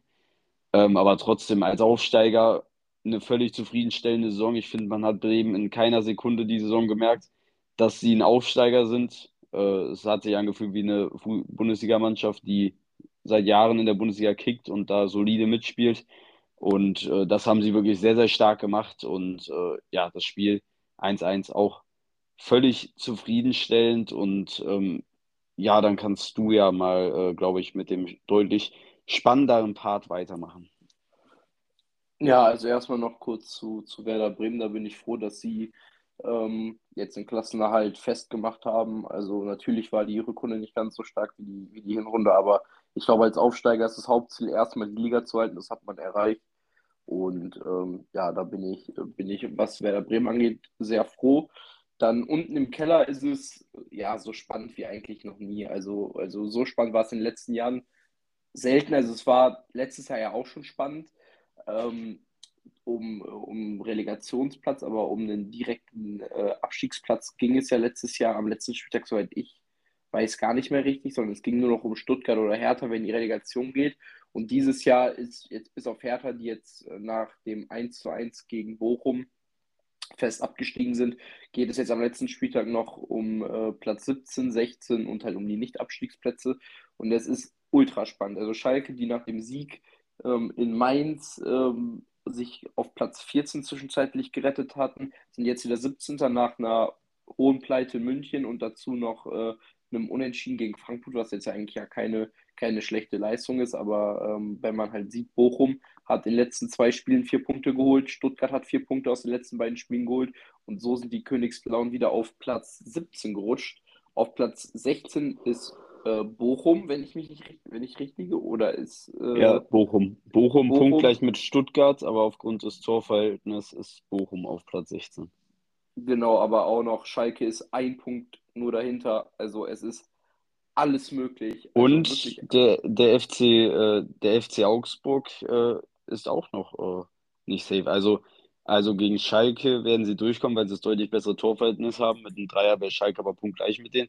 Aber äh, da ist der Relegationsplatz durchaus noch drin für den FCA, der eigentlich schon so gut wie durch erschien. Ja, also die, äh, die Ausgangslage könnte kaum spannender sein äh, unten, ähm, aber auch oben. Denn ja, es gab wieder mal einen Tabellenwechsel an der Spitze. Zunächst am ähm, 32. Spieltag haben beide Meisterschaftsaspiranten ihre Aufgabe sehr souverän gelöst. Bayern mit einem souveränen 6-0 Heimsieg äh, gegen Schalke zu Hause mit einer guten Leistung und auch Borussia Dortmund mit einem, was 4-2 oder 5-2, ich glaube 5-2 Sieg gegen Borussia Mönchengladbach. Ja, konnte man äh, nachziehen und dann jetzt am Wochenende kam dann der Wechsel zustande. Äh, Bayern München mit einer Heimpleite gegen äh, RB Leipzig, Borussia Dortmund mit dem 3-0 Auswärtssieg in Augsburg und damit ist der BVB zwei Punkte vor dem Bayern vor dem letzten Spieltag. Also so eine Ausgangssituation hatten wir schon lange, lange nicht mehr. Also wir hatten ja 2019 diese eine Saison, wo Bayern dann äh, und Dortmund beide Meister werden konnten. Am letzten Spieltag allerdings hatte Bayern dort ein Heimspiel ähm, und äh, ist als Tabellenführer in die äh, in, in den letzten Spieltag gegangen, war auch hoher Favorit, hat da auch deutlich mit 5 zu 1 gewonnen, während Dortmund halt äh, ähm, in Gladbach damals, meine ich, gespielt hat und ähm, ja, ich glaube, Bayern hätte verlieren müssen und Dortmund hätte, hätte ähm, gewinnen müssen mit irgendwie zwei Tonnen Forschung oder irgendwas war da so, Dortmund hätte gewinnen müssen, Bayern hätte verlieren müssen, was halt zu dem Zeitpunkt sehr unwahrscheinlich schon schien. Bayern hat das Spiel damals äh, sehr, sehr souverän gewonnen, während Dortmund auch gewonnen hat, aber das hat dann halt nicht zur Meisterschaft gereicht. Und jetzt ist die Situation, dass der BVB zwar mit dem schlechteren Torverhältnis in den letzten Spieltag geht, allerdings mit zwei Punkten vor den Bayern. Und ähm, ja, die Ausgangslage ist folgende: Wenn Borussia Dortmund gewinnt, kann Bayern machen, was sie wollen, dann ist Borussia Dortmund Meister. Wenn Dortmund allerdings unentschieden spielt oder verliert und Bayern gleichzeitig gewinnt, wäre Bayern Meister. Aber ein Unentschieden für Bayern reicht auch nicht. Also Bayern muss gewinnen, um Meister zu werden und darauf hoffen, dass Dortmund das Spiel nicht gewinnt, dann wäre man deutscher Meister. Aber äh, ja, das ist eine Ausgangssitu Ausgangssituation, die man äh, ja nicht haben wollte vor diesem letzten Spieltag, weil man ähm, ja, mit RB Leipzig zwar einen starken Gegner empfangen hat in der Allianz Arena, die vor allem in den letzten Wochen wieder zugelegt haben, auch im Pokalfinale stehen. Aber ähm, ja, eine Leistung, die mal wieder die Saison, finde ich, ziemlich gut beschrieben hat. Also in der ersten Halbzeit finde ich eine gute Leistung mit einigen Torchancen. Ähm, das äh, 1-0 war schön von Serge Gnabry. Man hat guten Fußball gespielt. Man hat dann nach dem 1-0 eine kurze Phase gehabt, wo man ein bisschen geschlafen hat. Da hat Leipzig in drei, vier Minuten zwei, drei echt gefährliche Chancen gehabt. Aber trotzdem war die erste Halbzeit im Großen und Ganzen sehr zufriedenstellend. Ähm, wie gesagt, man hat guten Fußball gespielt. Allerdings war die Mannschaft dann wie ausgewechselt im zweiten Durchgang. Man ist zu, finde ich, keiner richtigen Torschance mehr gekommen. Und RB Leipzig konnte dann nach einem Konter, der, also ich habe selten gesehen, dass ein Konter so schlecht verteidigt wurde von der Mannschaft in der ersten Liga. Also ähm, Bayern führt mit einem Tor in so einem wichtigen Spiel und man sichert mit einem einzigen Spieler hinten ab. Ähm, das ist, finde ich, komplett unverständlich. Leipzig äh, geht da, ich glaube, mit vier Mann auf einen auf Cancelo. Der kriegt die Situation sogar noch verteidigt. Ja, der Ball ging dann ähm, nochmal in den Rückraum, wo äh, Konrad Leimer, der jetzt im Sommer sehr wahrscheinlich zu den Bayern wechselt, das Ganze dann Sky-Mikrofon so gut wie bestätigt. Ähm, ja, der hat den Ball dann in die Maschen reingehauen, keine Chance wie am Sommer und das Gegentor hätte so ein bisschen ein Weckruf für Bayern sein sollen eigentlich. Aber nach dem 1-1 ja, spielten sie eher wie gelähmt. Also sie waren kein bisschen wach, äh, haben die ganze Zeit auch unnötige Fouls begangen, wurden kein bisschen gefährlich und Leipzig hat das Spiel komplett unter Kontrolle gehabt. Dann äh, ja, hat Benjamin oder Benjamin Pavard ein ja, sehr dämliches Foul ge gezogen, hat dann äh, ja einfach einen Fuß reingehalten gegen einen Kunku. Es war ein glasklarer Elfmeter, den den Kunku dann auch verwandelt hat. Und dann auch nach dem 2-1 kam bei Bayern gar nichts. Auch die Auswechslung oder die Einwechslung von Sané und Tell haben kein bisschen zum Spiel eigentlich beigetragen. Ähm, ja, also es wirkt immer noch sehr träge und dann gab es dann nach einer Ecke von Leipzig noch einen Elfmeter, der wieder komplett berechtigt war und äh, den hat dann Choboschlei verwandelt, der dann auf insgesamt 3-1 gestellt hat, was dann auch der ähm, Endstand war und zwar auch äh, hochverdient. Also muss ich sagen, ähm, ja, wenn du halt so eine schlechte zweite Halbzeit spielst, dann hast du es nicht, nicht anders verdient. Dann ist es ganz klar, dass du solche Spiele verlierst. Und äh, ich frage ich frag mich persönlich einfach, woran es liegt, dass Bayern einfach so unkonstant ist. Sie spielen eigentlich wie Dortmund in den letzten Jahren. Sie zeigen oftmals extrem großes Potenzial, aber können es eigentlich, oder ja, eigentlich können sie es nie richtig ausschöpfen. Ähm, wie gesagt, die sind in der zweiten Halbzeit wie ausgewechselt gewesen. Die erste Halbzeit spielen sie richtig guten Fußball. Man ist euphorisch und ich habe auch gedacht, ja, wir gehen mit einer Einzelpausenführung hier in die Halbzeit und gehen die zweite Halbzeit mit, mit einer breiten Brust. Wir haben die Führung, wir haben die Fans im Rücken und ähm, da muss ich eigentlich als Bayern München, wenn du äh, Tabellenführer bist und dich in so einer Situation befindest, dann darfst du nicht drei Gegentore kassieren und keins schießen. Also das war eine komplett desaströse Leistung. Ähm, und ich hoffe, dass man jetzt halt äh, nach der Saison dort auch äh, intern irgendwas beim beim Verein passiert, weil es kann mir keiner erzählen, dass Bayern München so einen starken Kader hat und keinen Titel gewinnt. Also, ähm, sorry, auch an, auch an alle Dortmund-Fans. Natürlich, äh, wenn Dortmund die, den, den Meistertitel gewinnen würde, dann wäre das, äh, würde ich auch Dortmund gratulieren.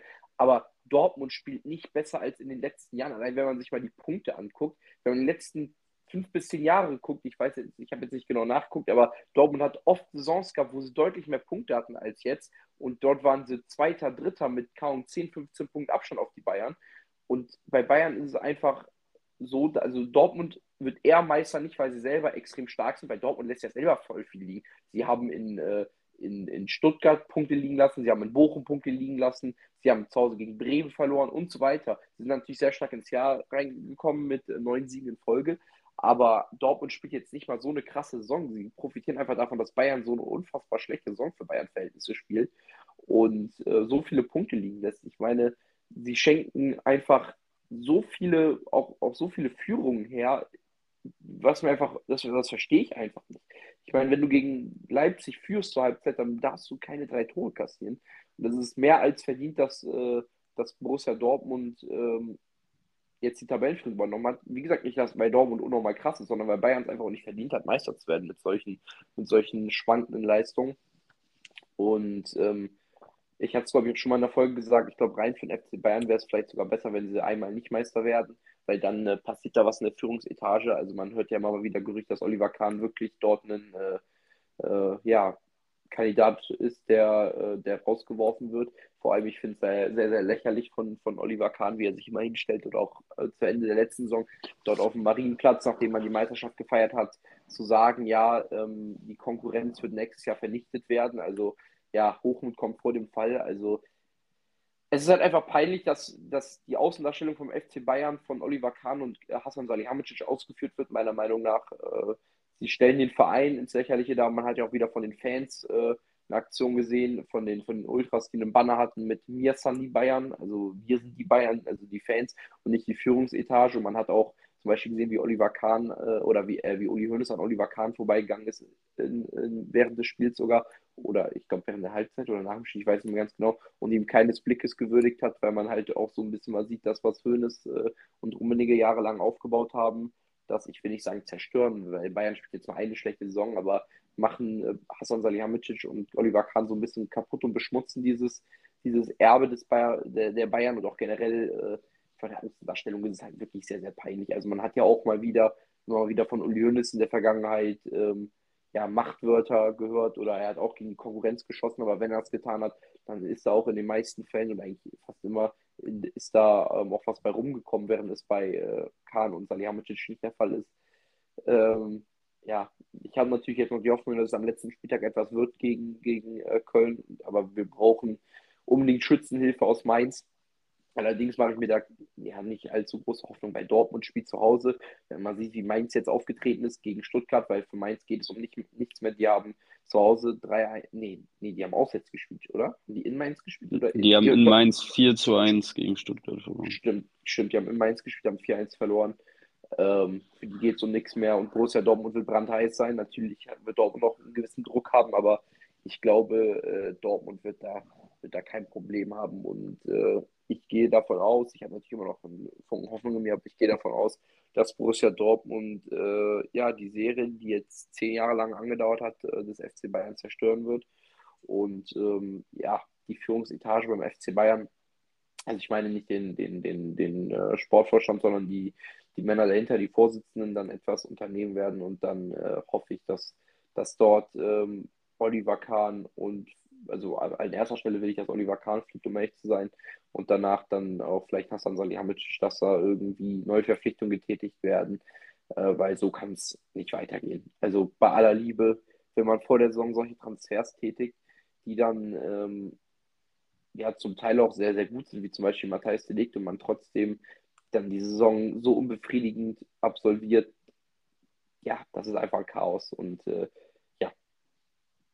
ich hoffe, wie gesagt, dass es am Wochenende noch gut läuft, aber viel Hoffnung besitze ich nicht in mir.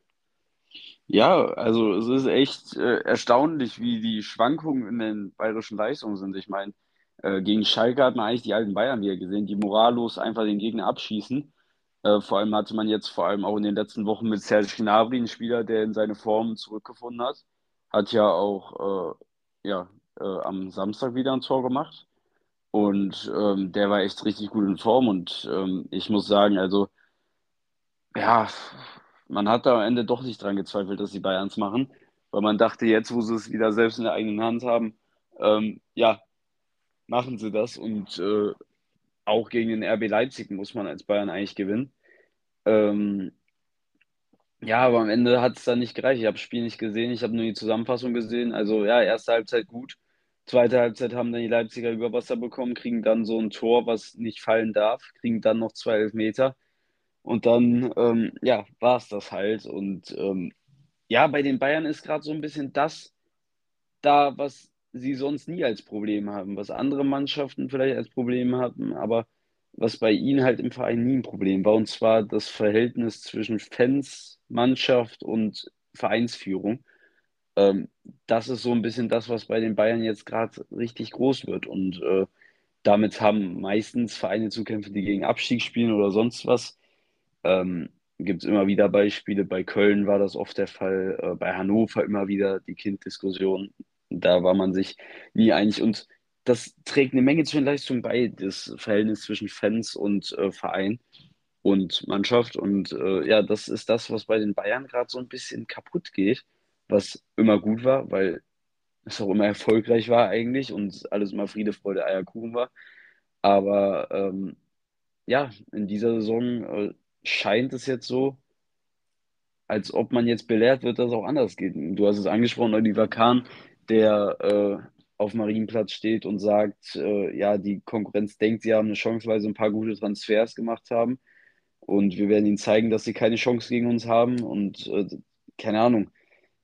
Eigentlich, sie haben sich halt auch diese Arroganz vom Ding her erarbeitet. Aber meiner Meinung nach ist es halt, wenn es so läuft, recht bitter, solche Worte vor der Saison zu sagen und dann jetzt ja so ein bisschen ähm, das Karma dafür zu erhalten. Ähm, vom Ding her können, kann man sich halt als FC Bayern erlauben, aber man muss halt immer vorsichtig sein und ähm, das ist halt auch so das Ding.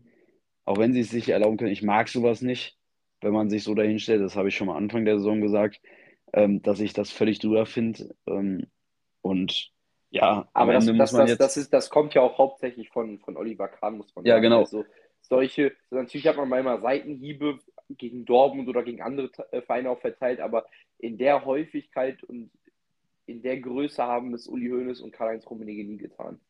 Ja, ähm, ja, Oliver Kahn natürlich da die Hauptfigur. Ähm, ja, ich, ich, ich weiß nicht, meiner Meinung nach sollte er auch gehen. Ich sehe seine Rolle generell nicht so stark bei den Bayern eigentlich. Er ist eigentlich da, weil er da ist, aber ja, ich glaube, man könnte ihn auch gut ersetzen. Ähm, und ja, insgesamt, ich weiß nicht, am letzten Spieltag kann alles passieren.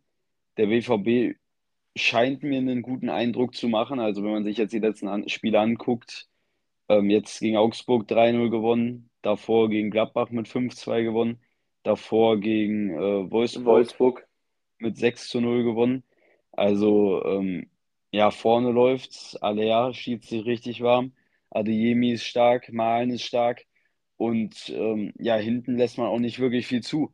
Und ähm, ja, es wird schwer. Zum einen, also ich denke, der BVB wird das Ding reißen. Die Mainzer haben durch die Niederlage gegen Stuttgart keine Chance mehr aufs europäische Geschäft. Das wäre anders gewesen, hätten sie gewonnen. Und wenn man gesehen hat, wie die Mainzer aufgetreten ist, obwohl sie das Spiel hätten gewinnen müssen, um europäisch spielen zu können, äh, ja, war eher miserabel. Natürlich für die Stuttgarter auch ein wichtiges Spiel und sie haben es auch stark gemacht. Äh, die Mainzer nicht so stark. Dazu kommt, dass äh, Ludovic Ajok fürs letzte Spiel auf jeden Fall mal gesperrt ist, ähm, weil er sich die 50er gelbe Karte kurz vor Schluss abgeholt hat. Und ähm, das ist auch so ein Ding, ich glaube, äh, Mainz hat äh, kein Spiel gewonnen ohne Ludovic Ajok-Tor. Irgendwie sowas haben sie da gestern gesagt. Also ähm, ja, ein wichtiger Spieler, der den Mainzern dann auch noch zudem fehlt.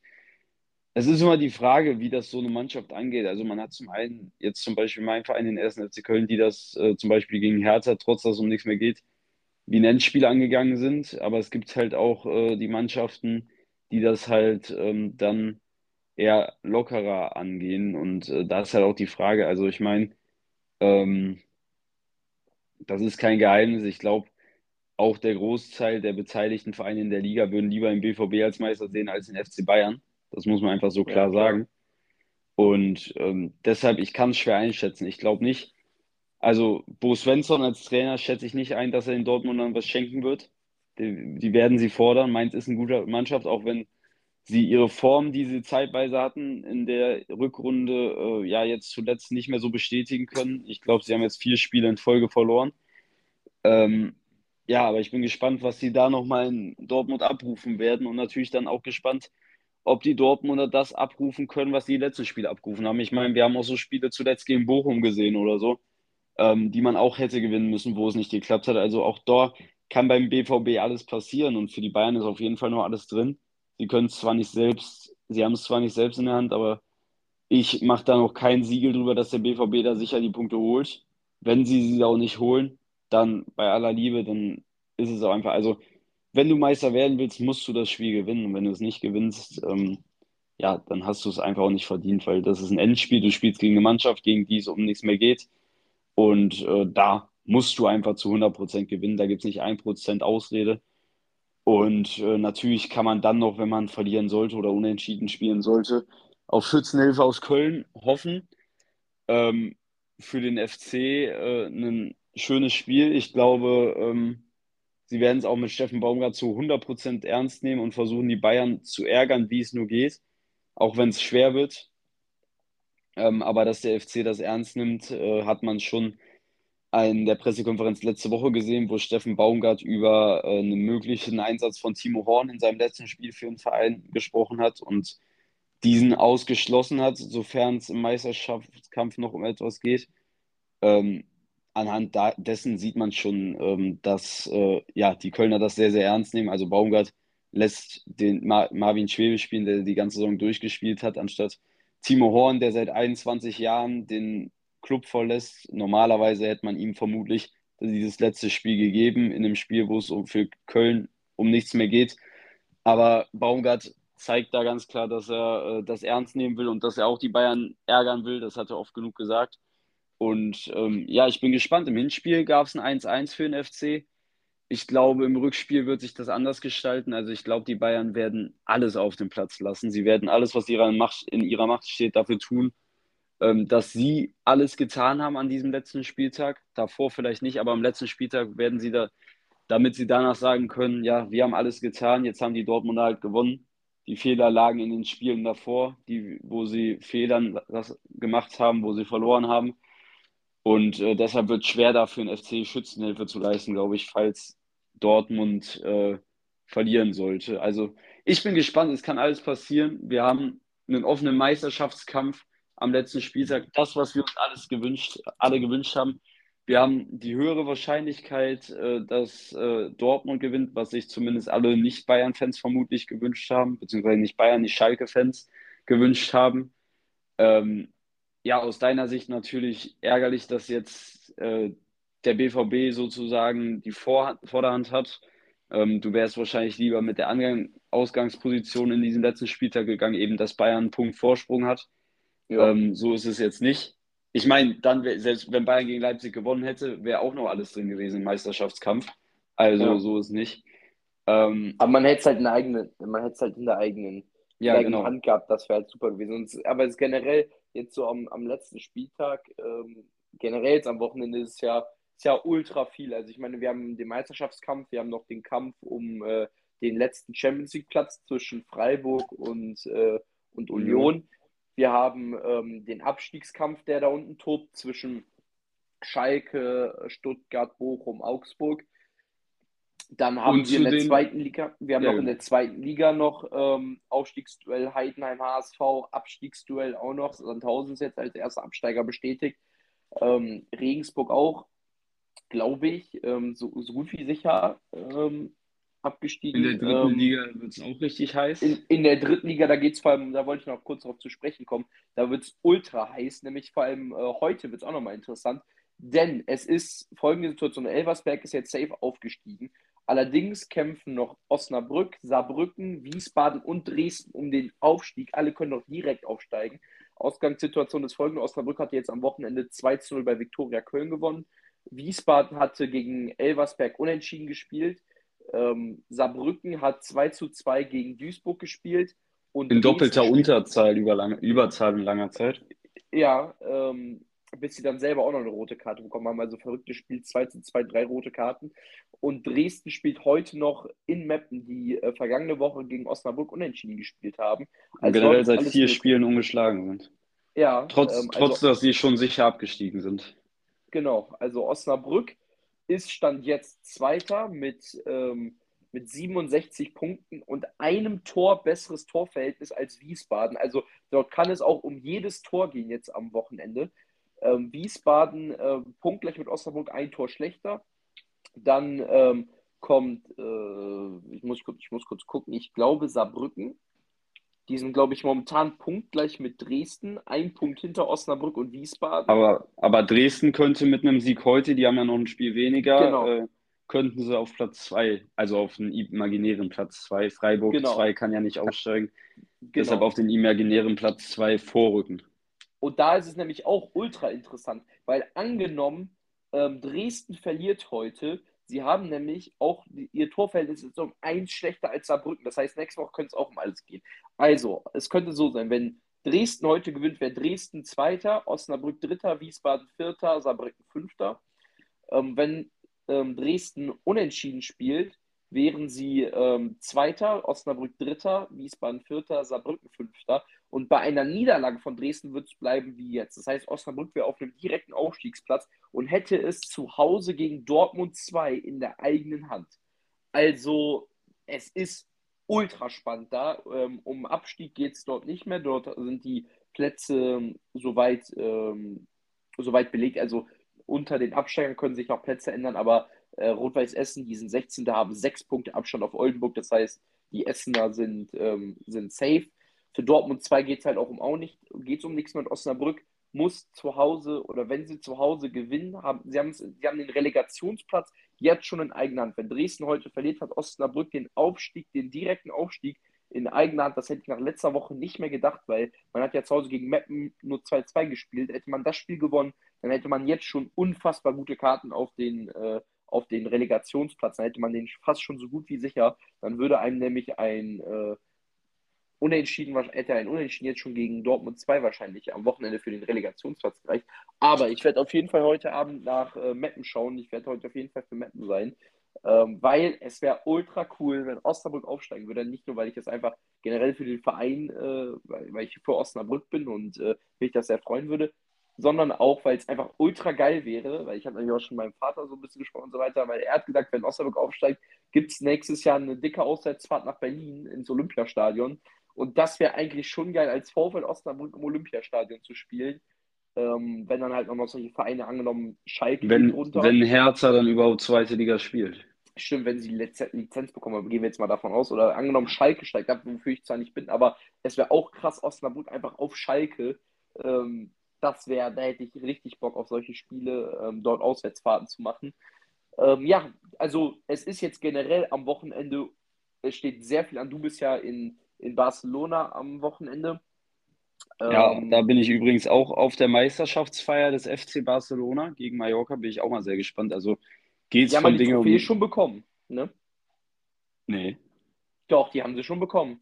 Wann? Die haben sie am Samstag haben die die schon bekommen. Echt? Ja, bei der 2-1-Niederlage haben die die bekommen. Ach so, ja, okay, dann ist mein ganzer Traum dahin. Weil in der Bundesliga ist es, weil in der Bundesliga ist es ja so, dass man die Trophäe beim letzten Heimspiel bekommt.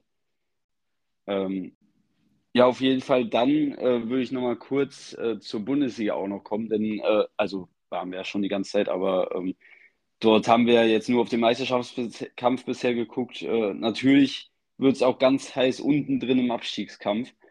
Und ähm, ja, es ist sehr, sehr schwer zu sagen, wer da die Oberhand hat. Also ich persönlich muss sagen, ich sehe Stuttgart da eventuell sogar raus aus dem Schneider.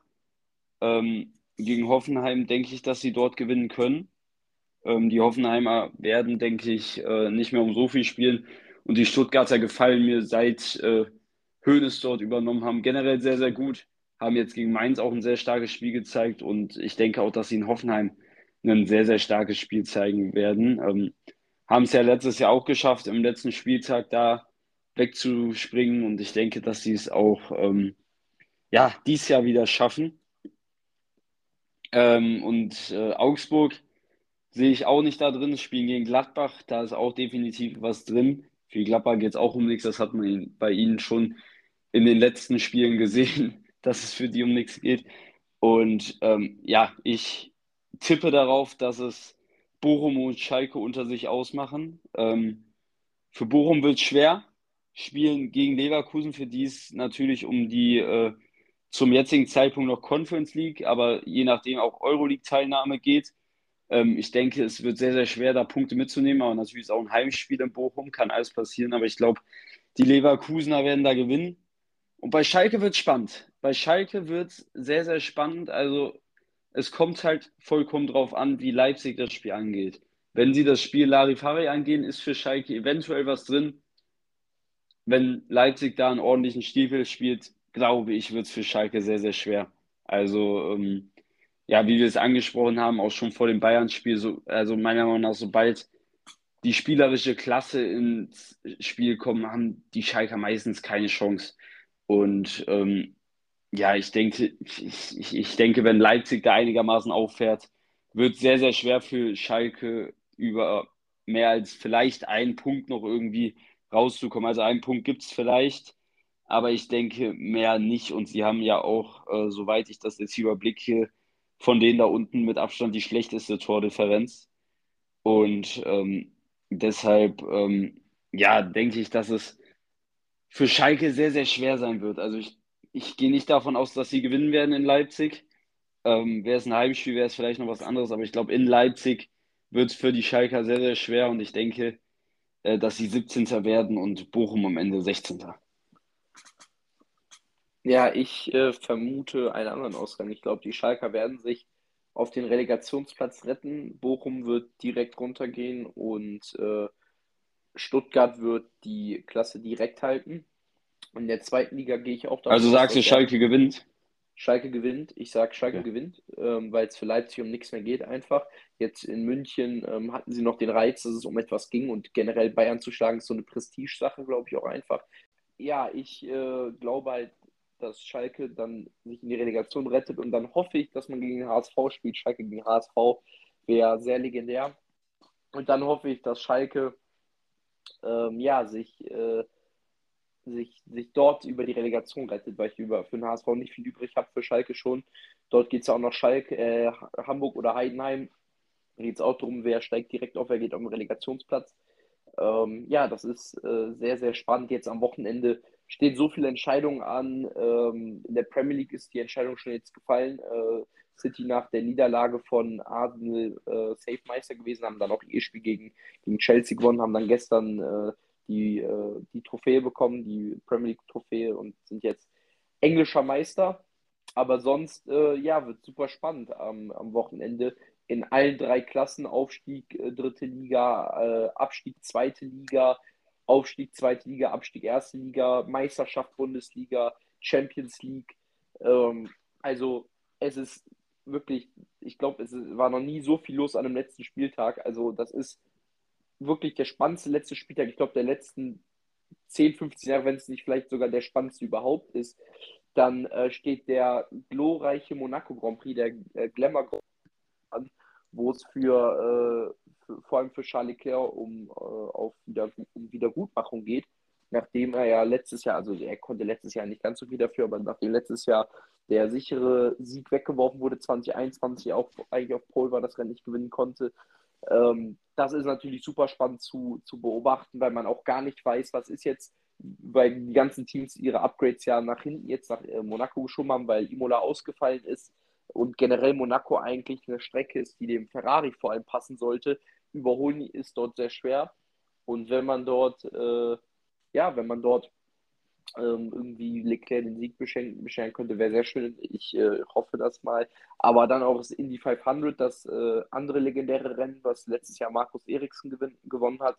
Also es ist Motorsport und Fußball en masse an diesem Wochenende und das ist jetzt eigentlich auch gut, weil äh, ja, jetzt ist natürlich nach der Bundesliga noch das Champions League-Finale, das DFB-Pokalfinale, aber dann ist halt auch erstmal ein paar Wochen lang nichts. Im Sommer steht auch kein großes Turnier an. Frauenfußball äh, ist, glaube ich, soweit ich weiß, auch nicht. Also keine Frauen-WM oder EM wie letztes Jahr findet nicht statt. Keine Männer-WM, EM. Doch. Also, ist, ist, hä? Äh, von den Frauen ist eine WM. Da gibt es doch die Riesendiskussion, dass, äh, die, dass das von keinem Sender übertragen wird, weil das stimmt, in Australien. Stimmt, stimmt.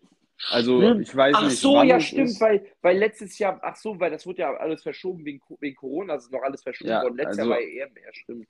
Also auf jeden ja. Fall ist WM bei den Frauen, ich weiß nicht wann genau, aber da gibt es ja die Riesendiskussion ähm, darüber, weil kein Sender die Übertragungsrechte übernehmen will, also die Kosten für die Übertragungsrechte, weil die Spiele in Australien sind, somit in Deutschland äh, zu, ja, nicht wirklich Übertragungszeiten äh, stattfinden, äh, wo jetzt äh, wirklich viele Menschen einschalten werden, wobei man ja auch sagen muss, dass bei diesen Frauenländerspielen die Einschaltquote sowieso gering ist und ich glaube, äh, ja, da ist kein Ja, Sender geht sogar, geht sogar. Also die, die Ja, natürlich deutlich geht's, aber- Ja, das stimmt. gestiegen.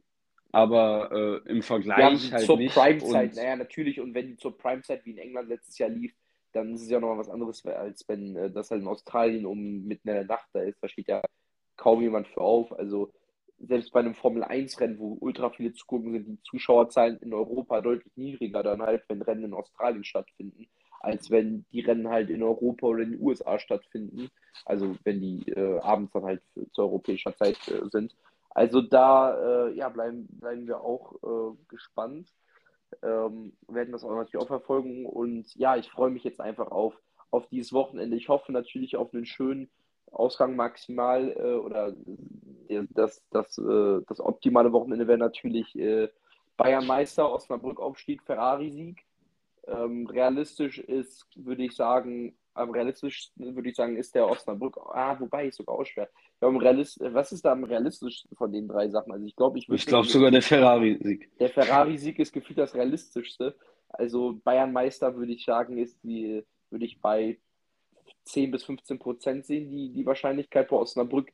Also Relegation wäre natürlich auch cool, da würde ich nämlich auch ins Stadion fahren, vor allem wenn es dann halt gegen Bielefeld gehen würde, weil es ja auch so ein bisschen Derby-mäßig ist. Also da hätte ich Ultra Bock, da wäre ich direkt, dann bin ich direkt dabei. Ähm, Osnabrück direkter Aufstieg wird, ist halt viel von heute abhängig.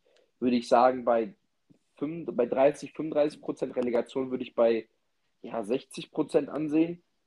Und Ferrari-Sieg, ja, schwierig einschätzen, aber würde ich auch so bei 50 Prozent sehen, je nachdem, wie halt das Qualifying läuft. Wenn halt Qualifying gut läuft, Pole ist, weil überholen kannst du Monaco praktisch nur in der Box. Ähm, ja, bleibt, äh, bleibt abzuwarten. Ich freue mich auf jeden Fall sehr. Und äh, ja, wir melden uns dann jetzt die Woche nochmal, wo wir dann auch nochmal genau auf die ganzen Gerüchte, die jetzt um Lewis Hamilton vor allem gehen, äh, eingehen werden. Und ja, wir melden uns dann zurück ähm, und denkt mal dann einfach mal abziehen. Ja, auf jeden Fall. Ähm, also wir werden dann natürlich auch unsere Prediction für den Monaco Grand Prix rausbringen und alles drumherum. Und ähm, ja, in den kommenden Wochen wird dann auch sicherlich noch der Rückblick auf unsere Bundesliga-Prediction äh, stattfinden, die wir am Anfang der Saison gemacht haben. Da werden wir natürlich auch wie bei der Formel 1 mal schauen, wer da das bessere Händchen hatte am Anfang der Saison, die Vereine richtig einzuschätzen. Und äh, werden wir natürlich nochmal über jeden Verein so ein bisschen reden. Ähm, Erwartungen getroffen, nicht getroffen, was hat gefallen, was hat nicht gefallen. Und ähm, ja, damit verabschiede ich mich auch. Ich wünsche euch eine schöne Woche. Wir hören uns äh, ja dann vermutlich so am Freitag wieder. Und äh, bis dahin sage ich ciao.